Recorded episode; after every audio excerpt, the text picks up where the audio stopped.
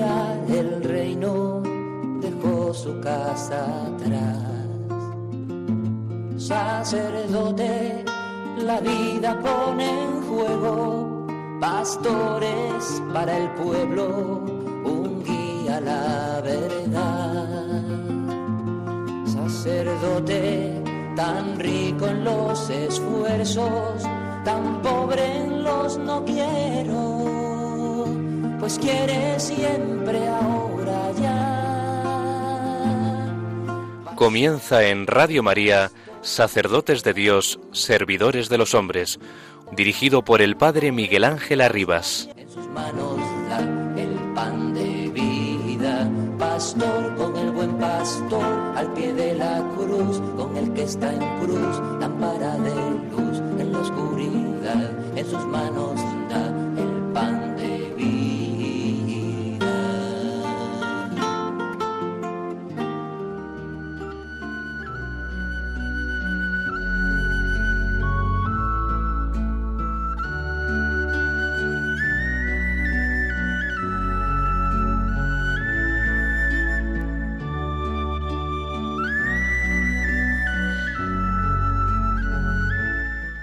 Señor, yo creo, yo quiero creer en ti. Señor, haz que mi fe sea pura, sin reservas, y que penetre en mi pensamiento, en mi modo de juzgar las cosas divinas y las cosas humanas. Señor, haz que mi fe sea libre, es decir, que cuente con la aportación personal de mi opción, que acepte las renuncias y los riesgos que comporta y que exprese el culmen decisivo de mi personalidad. Creo en ti, Señor. Señor, haz que mi fe sea cierta, cierta por una congruencia exterior de pruebas y por un testimonio interior del Espíritu Santo, cierta por su luz confortadora, por su conclusión pacificadora, por su connaturalidad sosegante. Señor, haz que mi fe sea fuerte, que no tema las contrariedades de los múltiples problemas que lleva nuestra vida crepuscular, que no tema las adversidades de quien la discute, la impugna, la rechaza, la niega, sino que se robustezca en la prueba íntima de tu verdad, se estrene en el roce de la crítica, se corrobore en la afirmación continua superando las dificultades dialécticas y espirituales entre las cuales se desenvuelve nuestra existencia temporal.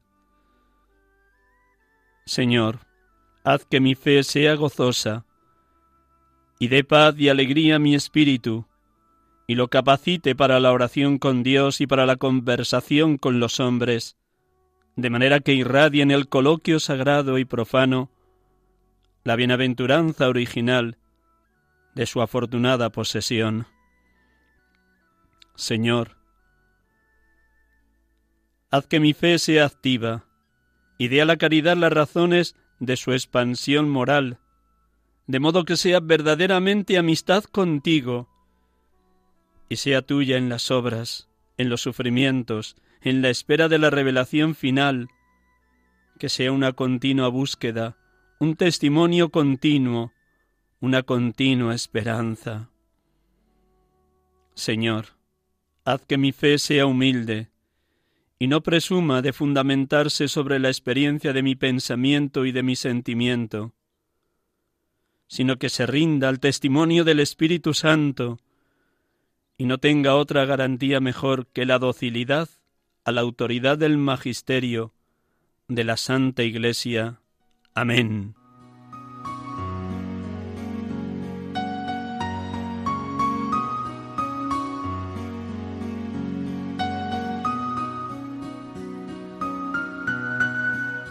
Oración de San Pablo VI, Papa, pronunciada en la audiencia general del 30 de octubre de 1968.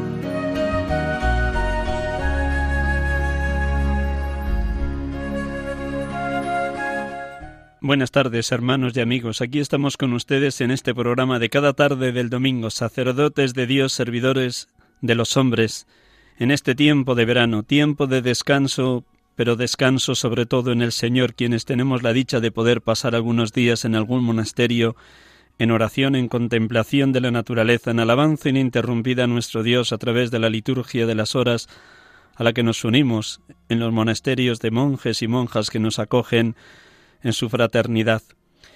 Damos hoy gracias a Dios, aunque es domingo y no se celebra como tal litúrgicamente hablando, a todas las clarisas y a todos los franciscanos en este día de Santa Clara.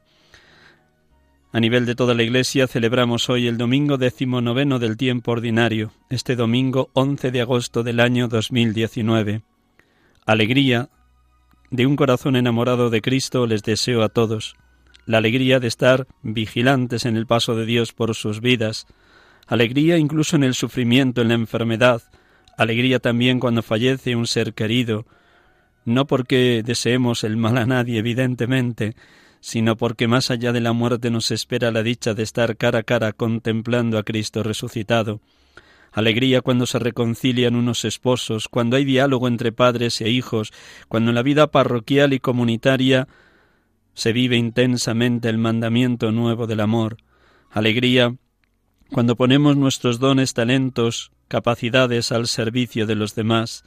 Alegría cuando hacemos el bien sin que la mano izquierda sepa lo que hace la derecha. Alegría en ese gastarse y desgastarse de presbíteros y obispos en favor del pueblo de Dios que se nos ha confiado. En Jesucristo, como tantos domingos les he dicho, nos garantiza a todos hay más alegría en dar que en recibir. Que este sea la nota dominante de nuestro domingo, de todos los días del año, la alegría de un corazón enamorado de Cristo.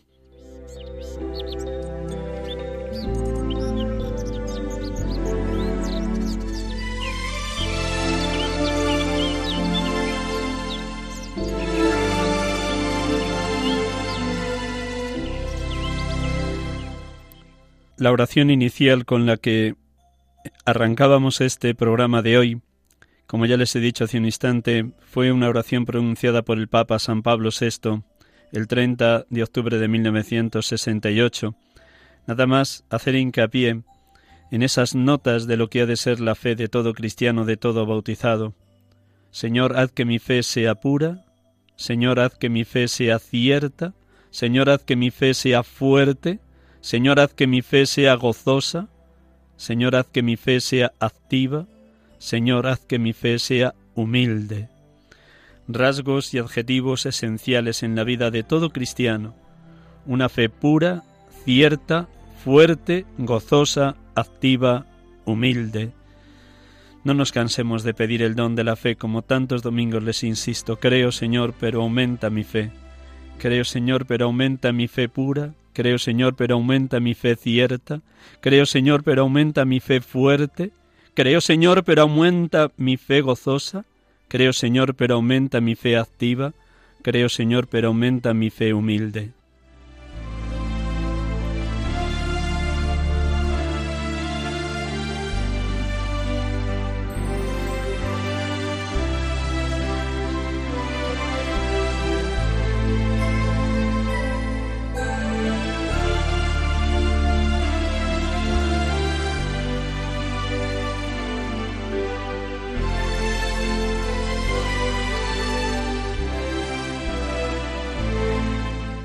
La palabra de Dios viene a nuestro encuentro, llama a nuestra puerta, quiere entrar en lo más profundo de nuestro ser.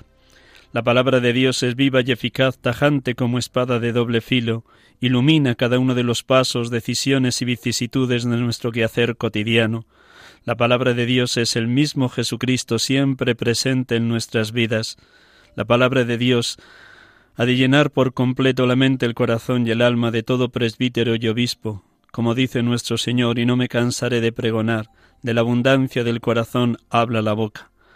Una palabra que reclama y requiere para todo presbítero y obispo un tiempo largo, sereno, sosegado, de meditación, de interiorización, para que se haga vida en lo más íntimo de nuestro ser, para que aquello que la Iglesia nos pide en el día a día o en cada domingo predicar, antes lo hayamos hecho vida en lo más íntimo de nuestra persona y lo hayamos puesto en práctica en la medida que las fuerzas del Espíritu nos han posibilitado y capacitado para ello.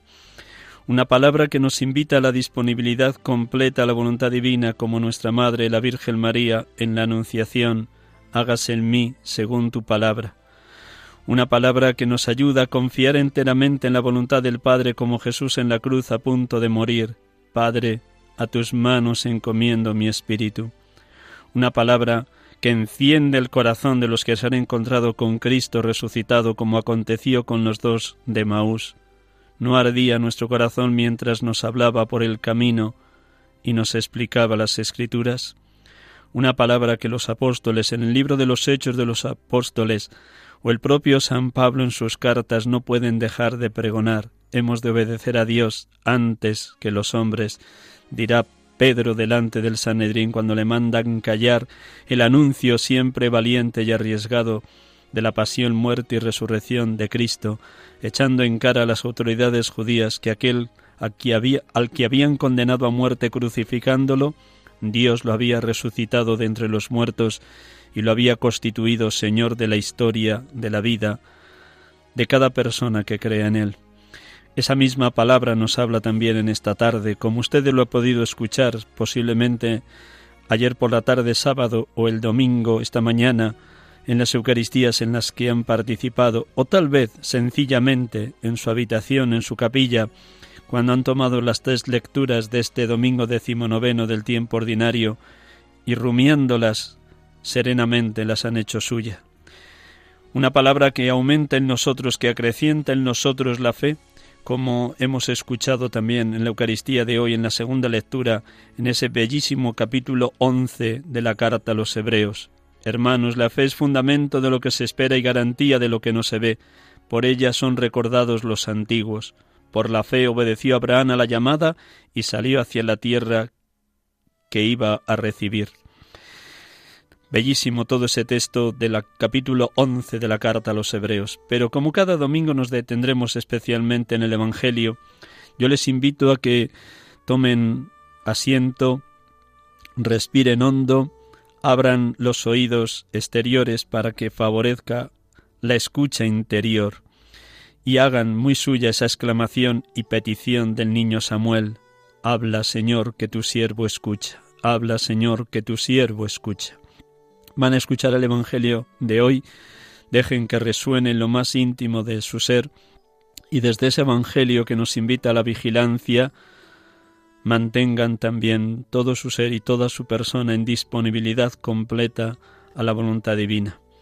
Un instante en silencio con esta música de fondo para crear ese clima que propicie la escucha, acogida, interiorización y total disponibilidad a la palabra tal como hoy Jesucristo nos habla en su Evangelio.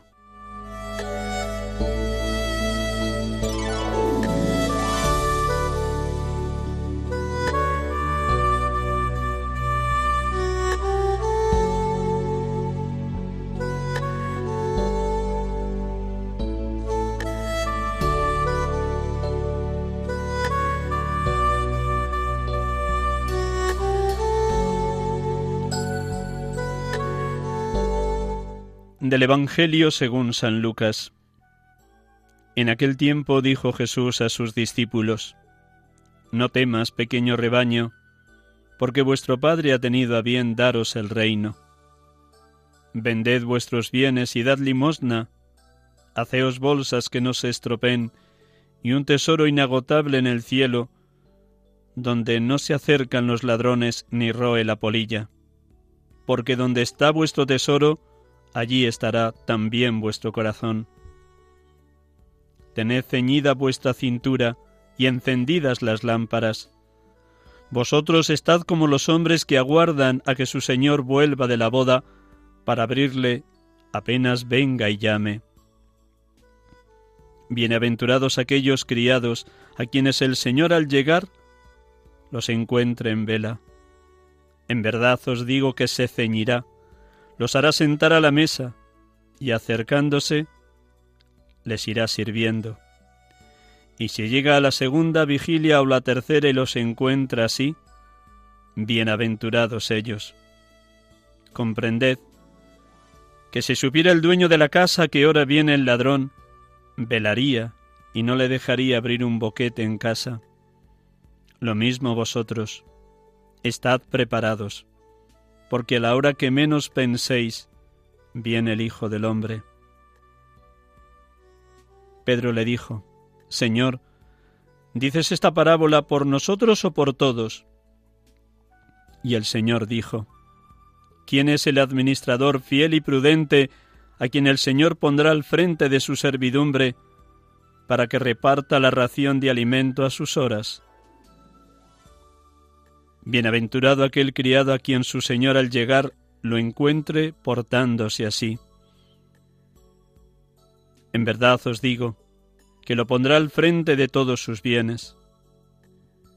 Pero si aquel criado dijere para sus adentros, mi amos, mi señor, tarda en llegar, y empieza a pegarles a los criados y criadas, a comer y beber y emborracharse, vendrá el señor de ese criado el día que no espere y a la hora que no sabe, y lo castigará con rigor, y le hará compartir la suerte de los que no son fieles. El criado que conociendo la voluntad de su Señor no se prepara ni obra de acuerdo con su voluntad, recibirá muchos azotes. Pero el que sin conocerla ha hecho algo digno de azotes, recibirá menos. Al que mucho se le dio, mucho se le reclamará. Al que mucho se le confió, más aún se le pedirá.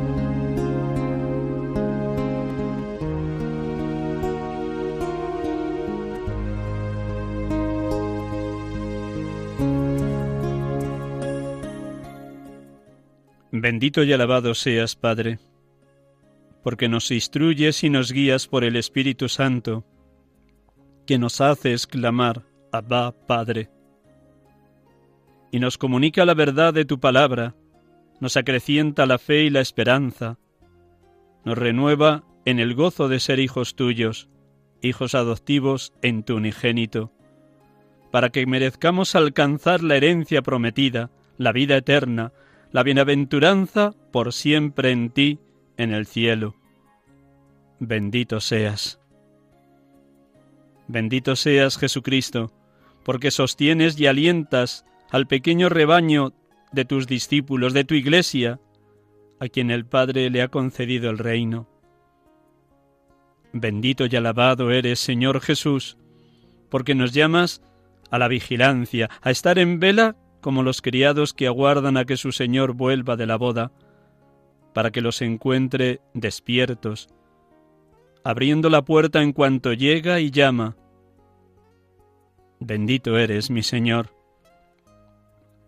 Bendito eres, Cristo Jesús, porque llamas bienaventurados a los discípulos tuyos, que como el administrador fiel y prudente, se ponen a servir a sus hermanos en cualquier necesidad que precisen.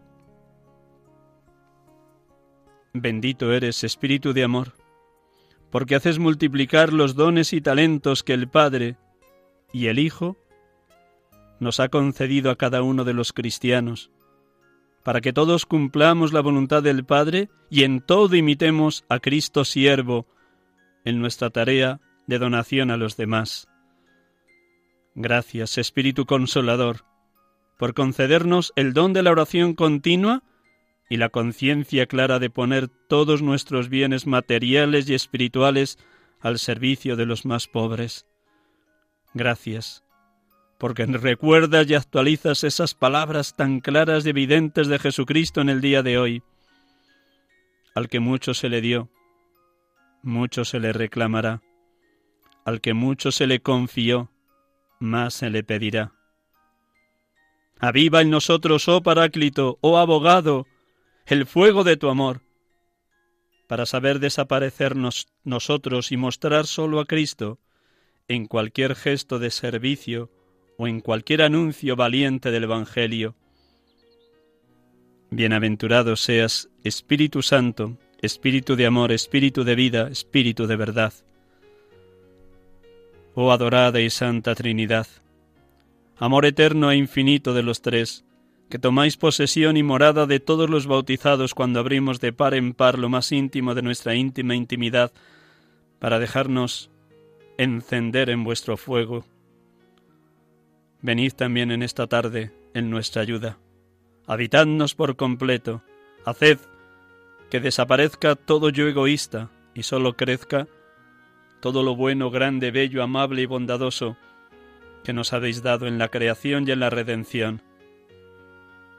Oh Dios amor, oh Dios Trinidad, oh infinita comunión de las tres personas, ayudadnos al despojo total de nosotros mismos, para que solos mostremos a vos, oh eterna claridad, oh Dios, Creador, Redentor y Vivificador de todos los que somos morada vuestra. Adorada y Santa Trinidad, bendito y eterno Dios amor, gloria a tu nombre, por todo lo que obráis en cada uno.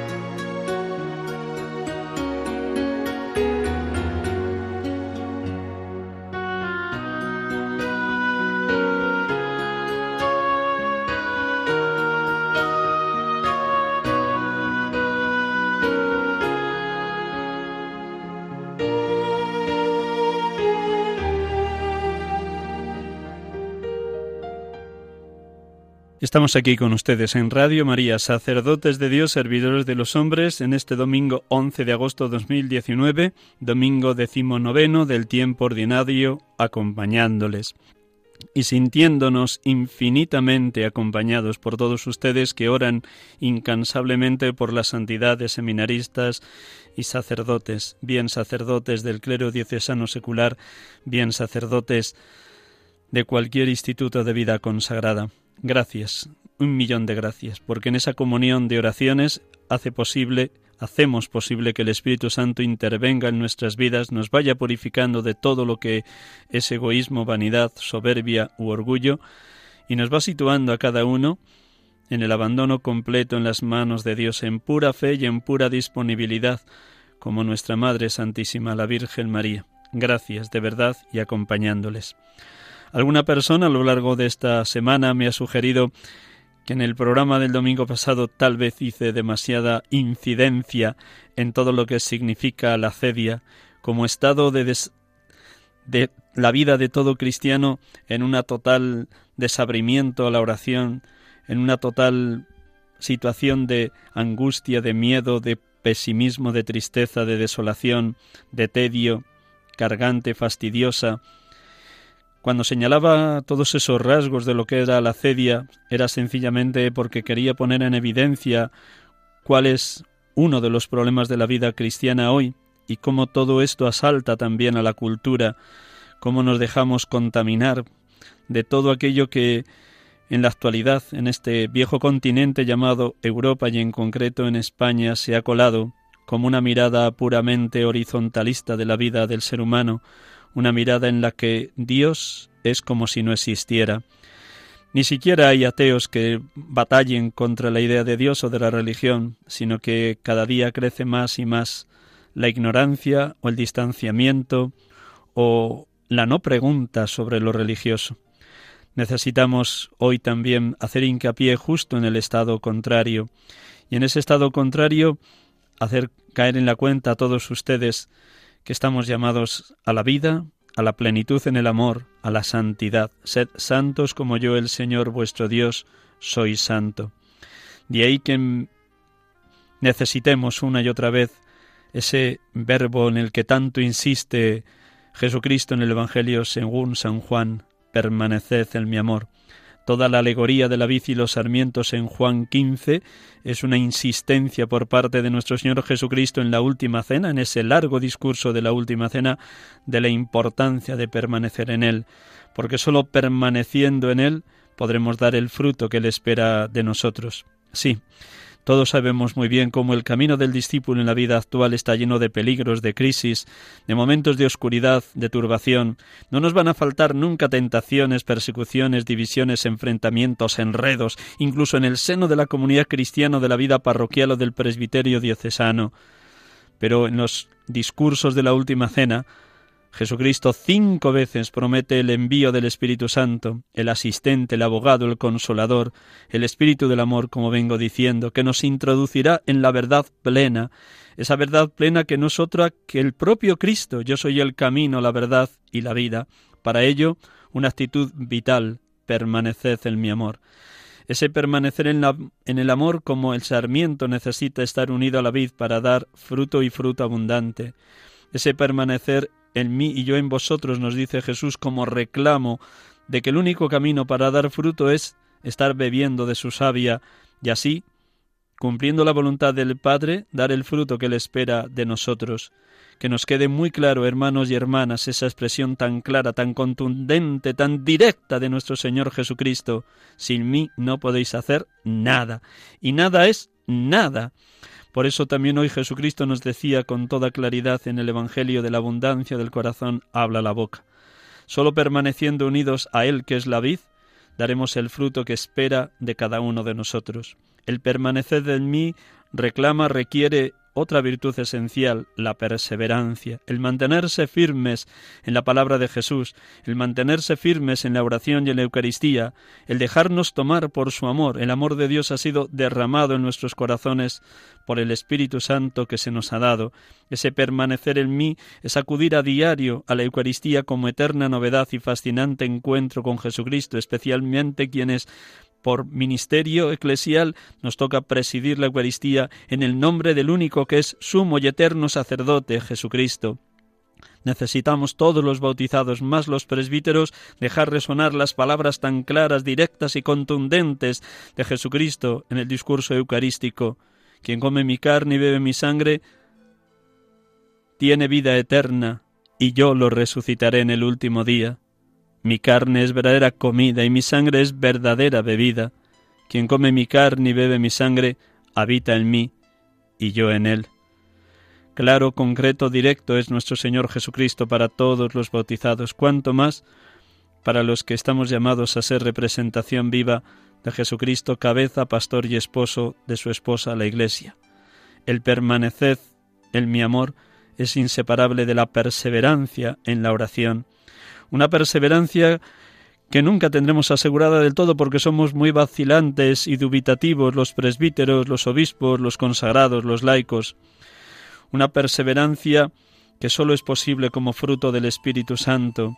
Una perseverancia que nos evite la tibieza, la mediocridad, la rutina, el apagamiento. Una perseverancia que haga cada día más aguerrida nuestra lucha contra el mal y contra las tentaciones del diablo una perseverancia que se mantiene firme, firmísima en los embates de la vida para aguantar todo tipo de tribulación que nos toque atravesar. Una perseverancia que es gracia, que es don, que sólo podremos alcanzar invocando una y otra vez al Espíritu Santo que nos concede sus dones, sus frutos y sus gracias. Una perseverancia que consiste en vivir al pie de la letra la primera bienaventuranza, bienaventurados los pobres de espíritu porque de ellos es el reino de los cielos. Como en otro domingo les he dicho, esta es la paradoja de nuestra fe, cuanto más pobres, más ricos, cuanto más pobre de espíritu es uno, cuanto más pequeño se ve, más grande es. porque lo espera todo de Dios y solo de Dios, porque reconoce que quien es fiel para siempre y en todas situaciones, el mismo Dios. Dios es siempre fiel, y cuanto más le pedimos el don de la fe, más nos va haciendo también a nosotros fieles a su verdad, fieles a la intimidad orante con Él y fieles al ministerio y a la tarea que a cada uno se nos ha encomendado. Qué circularidad tan bella, tan grande. Permaneced en mi amor, perseverad en la oración, servid constantemente a los hermanos. Creo, Señor, pero aumenta mi fe, les decía al inicio cuando leía esa oración bellísima de San Pablo VI en aquel año de 1968. Es más, cuanto más fieles seamos a Dios, que siempre es fiel, más y mejor sabremos rechazar las tentaciones del diablo, más y mejor no nos dejaremos arrebatar la alegría de ser hijos de Dios, la alegría de poner la vida al servicio de los demás, esa misma alegría que canta con tanta fuerza la Virgen María en el Magnificat. Proclama mi alma la grandeza del Señor, se alegra, se alegra mi espíritu en Dios mi Salvador. Este es el camino, la perseverancia en la oración, el permanecer en su amor, el entregarle por completo la vida a Dios. No nos pertenecemos, le pertenecemos a Él. Permaneced en mi amor, perseverad en la oración, te pertenezco, Señor. Serían como las tres P's, digan, permítanme que lo diga así, para toda vida cristiana, más para el presbítero, el consagrado o la consagrada. Permaneced en mi amor, perseverad en mi en la oración, pertenecerte por completo a ti, mi Dios. Vivo yo, mas no soy yo, es Cristo quien vive en mí. Esa misma fe que nos hace crecer en fidelidad, que es la que anunciaba también el autor de la carta a los hebreos, como les decía al inicio, la segunda lectura de este domingo. Por la fe, Abraham vivió como extranjero en la tierra prometida, habitando en tiendas, lo mismo que Isaac y Jacob, herederos de la misma promesa, mientras esperaba la ciudad de sólidos cimientos cuyo arquitecto y constructor iba a ser Dios. Por la fe también Sara, siendo estéril, obtuvo vigor para concebir cuando ya le había pasado la edad, porque consideró fiel al que se lo prometía. Y así, de un hombre, marcado ya por la muerte, nacieron numerosos hijos, como las estrellas del cielo, como la arena incontable de las playas. Contemplemos ese ramillete de santos que nos han precedido tanto en el Antiguo como en el Nuevo Testamento. Contemplemos cómo todas las promesas de Dios en los patriarcas y en los profetas han tenido pleno cumplimiento en la persona de Jesús y tendrán y tienen pleno cumplimiento en nosotros si nos fiamos de Dios, si nos abandonamos totalmente en sus manos.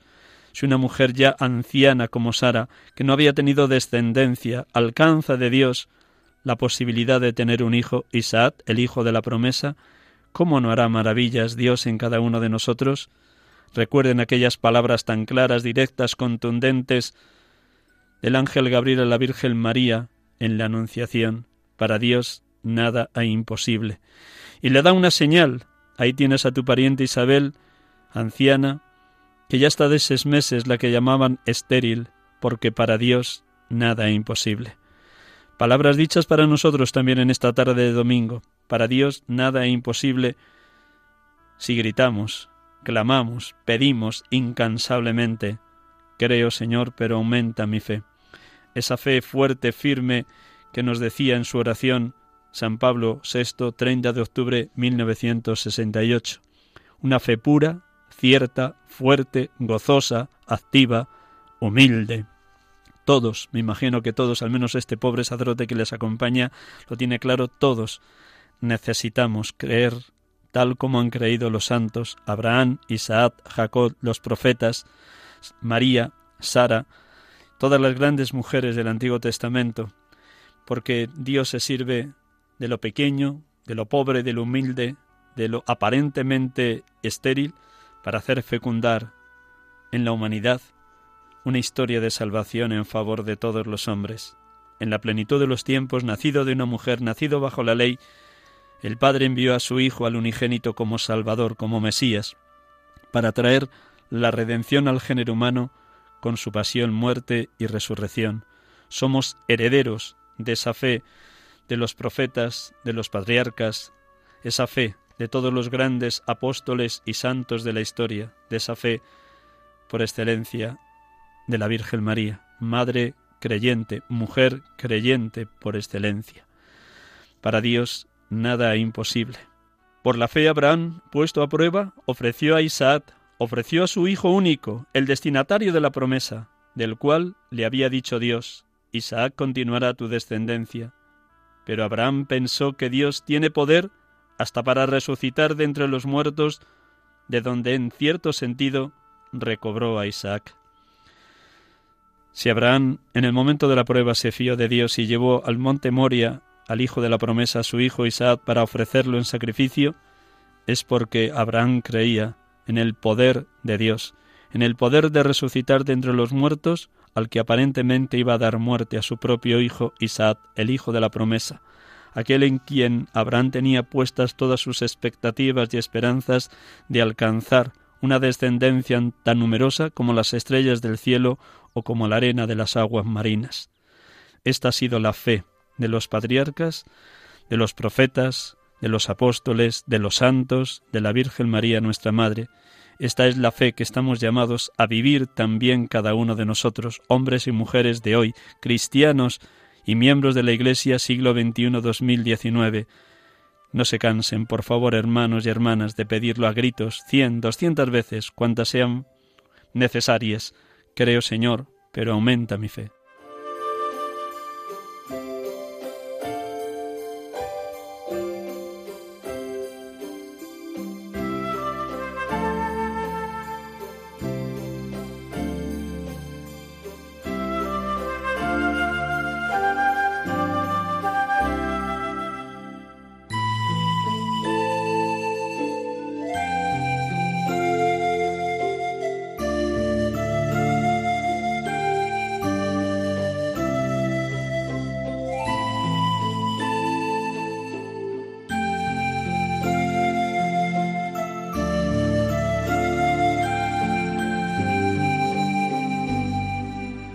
Aquí les acompañamos en Radio María, sacerdotes de Dios, servidores de los hombres, en esta tarde de domingo 11 de agosto 2019. Hoy sería la memoria de Santa Clara si no fuera domingo, pero felicitamos a franciscanos y clarisas que sin duda están celebrando a su santa, la santa fundadora de esta de la segunda orden franciscana, las hermanas pobres de San Francisco, las hermanas clarisas. Estamos en torno a la fe y también a la esperanza en la vida de todo cristiano y por supuesto en la vida de todo presbítero. La fe es la madre de la esperanza. Sin esperanza no puede vivir ningún ser humano. Sin esperanza la vida sería como un muro, un muro gris, oscurísimo, impenetrable, que haría imposible caminar en la luz, en la vida de todo creyente. El mal existe y el mal a veces en sus mil formas y maneras nos ciega.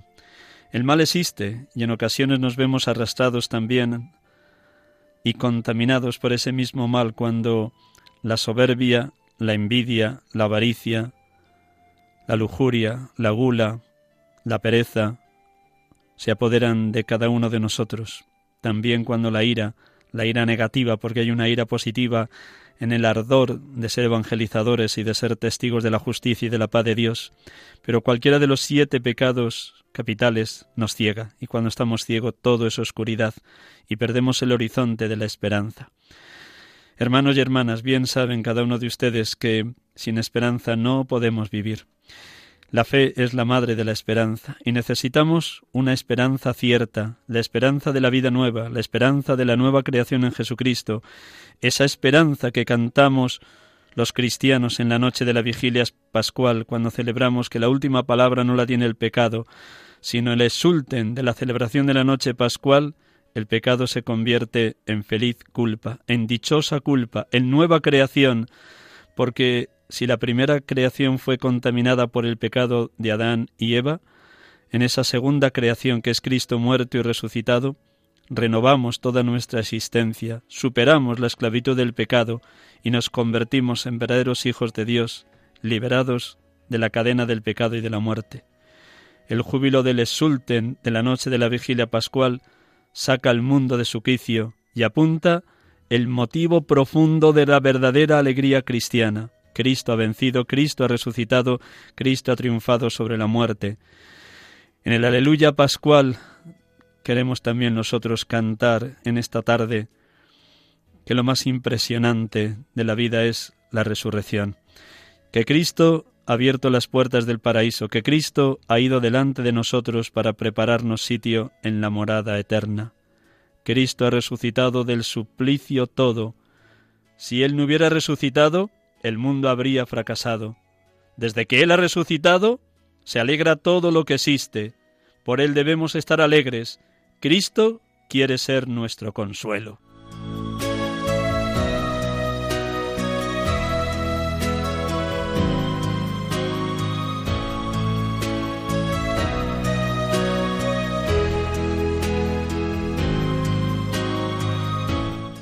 En la celebración de la vigilia pascual, el cristiano vive y celebra el contrapunto más justo al fracaso, decepción, oscuridad en la que viven tantos seres humanos. En el triunfo ante el diagnóstico unilateral de la filosofía y de la y de la cultura que nos hacen entrar en una crisis de que la vida no tiene sentido, de que el mundo no, no encuentra horizonte, ni mirada, ni norte. Los cristianos en la noche de la vigilia pascual celebramos esa ráfaga de luz y de esperanza de que Cristo, el Hijo de Dios, el unigénito, ha resucitado. Si cuando pecaron Adán y Eva fueron expulsados del paraíso, en aquella misma situación, en aquel mismo acontecimiento, se anuncia que la criatura que nacerá de una mujer pisará la cabeza de la serpiente. El descendiente mesiánico de aquella mujer pura, la Inmaculada, aplastará la cabeza del diablo. Dios lo que promete lo cumple. Dios se hace tan nuestro, tan nuestro, tan nuestro, que quiere mantener vivísima la promesa del paraíso. Un paraíso que alcanzaremos definitivamente detrás de la humana muerte cuando gocemos para siempre del reino definitivo frente a la decepción, el fracaso, la frustración, el miedo, la cobardía, el frío, el engaño, la corrupción, el odio, la violencia. La victoria de Cristo resucitado nos anuncia que la última palabra es de quien ha vencido para siempre el pecado y la muerte. Por eso hacemos muy nuestras esas palabras de San Pablo en la carta a los colosenses, que con alegría deis gracias a Dios que os capacitó para compartir la suerte de los consagrados en el reino de la luz. Él os arrancó del poder de las tinieblas y os trasladó al reino de su Hijo querido. Sí, en la noche de la vigilia pascual el cristiano canta el aleluya con todo gozo, a pleno pulmón, como nos lo manifiesta también tantos cánticos escatológicos del libro del Apocalipsis. Aleluya, a nuestro Dios le corresponde la victoria y la gloria y el poder, él ha sentenciado a la gran prostituta que corrompió al mundo con sus fornicaciones. Ya reina el Señor Dios nuestro, todopoderoso. Hagámosle fiesta, alegrémonos, alegrémonos dándole gracias. Ahí, en ese triunfo de Cristo radica toda la esperanza del cristiano, la esperanza de que las promesas de Dios se cumplen, como el propio Jesús le diría a los dos discípulos de Maús. ¿No era necesario que el Mesías padeciera todo esto para entrar en su gloria? Y comenzando por Moisés y continuando por los profetas les fue explicando todo lo que en la Escritura hacía referencia acerca de él. En ese tono de esperanza hemos de caminar los cristianos, en la esperanza de que tenemos un Dios que es capaz de resucitar a los muertos en su Hijo Jesucristo ya muerto y resucitado. Sí, cuando todo nos rodea y parece que va a la quiebra, al fracaso, a la decepción, Cristo resucitado sale a nuestro encuentro y nos colma de la esperanza de que ya está caminando a nuestro lado, de que ya el reino de Dios está presente en la historia por medio de la Iglesia, pero también nos anuncia la esperanza definitiva de la eterna bienaventuranza.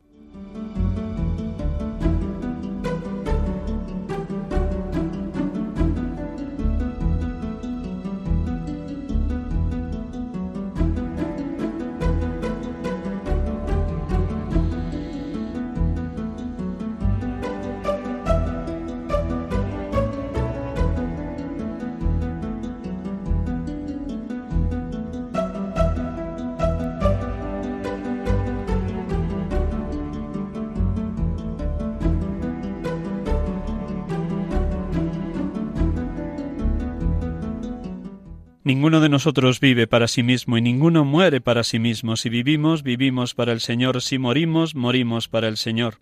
En la vida y en la muerte somos del Señor. Para esto murió y resucitó Cristo, para ser Señor de vivos y muertos.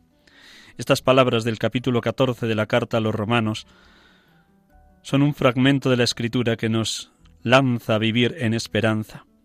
Este pobre sacerdote que les acompaña tiene la dicha de poder acompañar también en los momentos de enfermedad o de muerte a hermanos sacerdotes, a laicos, a consagrados y consagradas. Humanamente hablando, nunca es apetecible, diríamos así, la cercanía de la hermana muerte. Pero cuando un enfermo que ya sabe que la hermana muerte se le acerca, te mira con unos ojos de confianza, de gratitud, de alegría incluso, cuando la esposa o los hijos de esa persona cercana a la muerte le están acompañando en la ternura, en las caricias, de que se sienta hasta el último instante arropado, querido, amado, bendecido, uno como sacerdote solo puede dar gracias las últimas semanas me ha tocado vivir esa experiencia de acompañar a las puertas de la muerte distintas personas, tanto sacerdotes como laicos, padres de familia, jóvenes. Y les confieso que ha sido un regalo inmenso para mí. He sido evangelizado en el testimonio de esa esposa joven que ahí ha permanecido más de dos meses al pie de la cama, acompañando a su esposo con una enfermedad, cáncer terminal y cuando los hijos, casi niños o adolescentes, han visitado a su padre, y aun en el dolor y las lágrimas, sabían que detrás de la hermana muerte aguardaba la dicha de la resurrección. En la pequeñez y en la sencillez de su fe, pero una fe firme y fuerte, uno también se siente regalado y bendecido. De cuántas maneras los presbíteros somos evangelizados a través de los pequeños, de los sencillos, de los humildes, de los limpios de corazón. No tengo más que motivos para dar infinitas gracias a Dios por tantas y tantas personas que ponen en mi camino, que son signo de la presencia del resucitado y que son signo de que Dios no deja de intervenir en la vida de todo aquel que confía en Dios, que se abandona en sus manos, que pide con confianza, que incluso ante la muerte de un ser querido, Sí, las lágrimas de la despedida y las lágrimas de la muerte, pero un rostro sereno, sonriente, complacido de que su esposo o su padre ha cumplido ya su trayectoria por esta tierra. Ninguno de nosotros vive para sí mismo y ninguno muere para sí mismo. Si vivimos, vivimos para el Señor. Si morimos, morimos para el Señor. En la vida y en la muerte somos del Señor. Para esto murió y resucitó Cristo para ser Señor de vivos y muertos. Alabado sea nuestro Señor Jesucristo, porque su palabra se cumple siempre.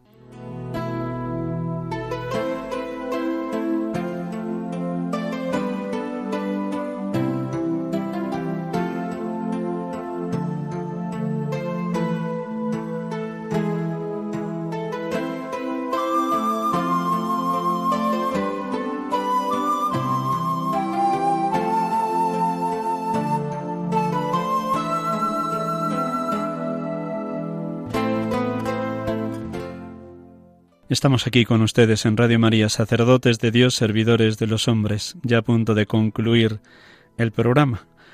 Hoy hubiera querido que algún hermano sacerdote también hubiera compartido su experiencia ministerial, pero las circunstancias del verano y las muchas tareas me lo han imposibilitado. Pido perdón por haber tenido que ocupar toda la hora. Sé que todos ustedes son sumamente perdonadores y son sumamente sencillos también acogiendo a este pobre sacerdote que les acompaña. Gracias, un millón de gracias de verdad. Da gozo recorrer España de acá para allá y encontrarte de vez en cuando con alguna persona que a través de la voz, de la palabra, le reconocen a uno como ese sacerdote, pobre, pobretón, que lleva adelante el programa Sacerdotes de Dios, Servidores de los Hombres. Gracias por su cercanía cuando me han encontrado en cualquier lugar allá por donde mi ministerio me lleva. Vamos a concluir y como quiero ser puntual, hoy muy sencillamente concluyo con una oración por los sacerdotes. Háganla también ustedes, por favor, conmigo, para que seamos lo que Dios ha querido desde siempre, sacerdotes santos y sabios, como diría Santa Teresa de Jesús. Oramos con esta oración.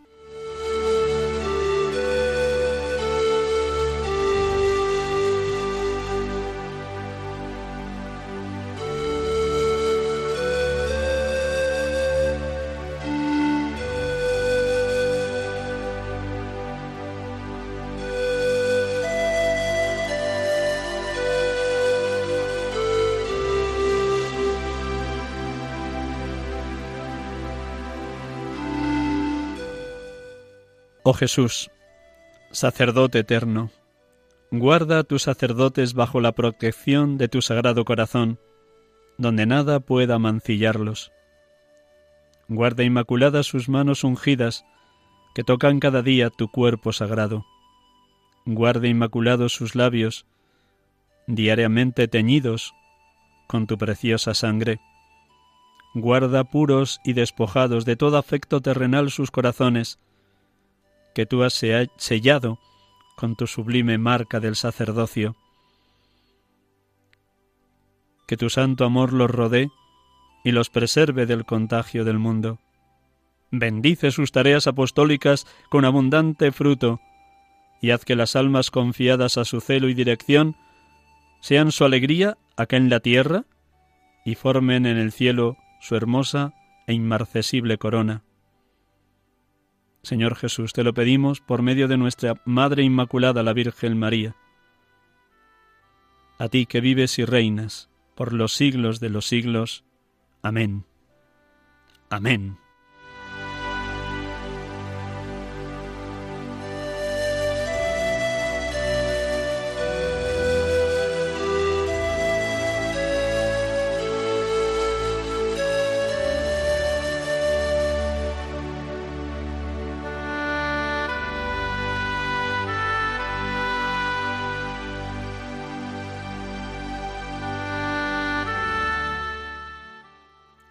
El sacerdote y la fidelidad a Dios.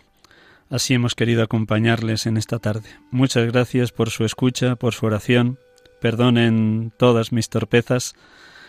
Buen fin de semana, lo que queda de domingo, y feliz semana para todos. Hasta el próximo domingo, si Dios quiere. Dios les colme de bendiciones.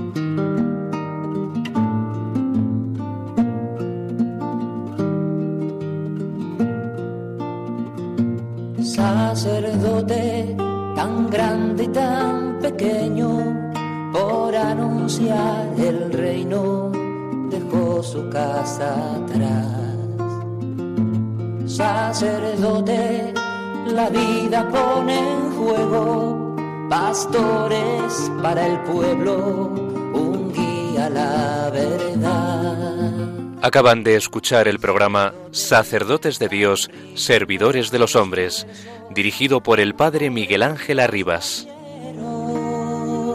Pues quiere siempre ahora ya. Pastor con el buen pastor al pie de la cruz, con el que está en cruz, lámpara de luz en la oscuridad en sus manos da el pan de vida.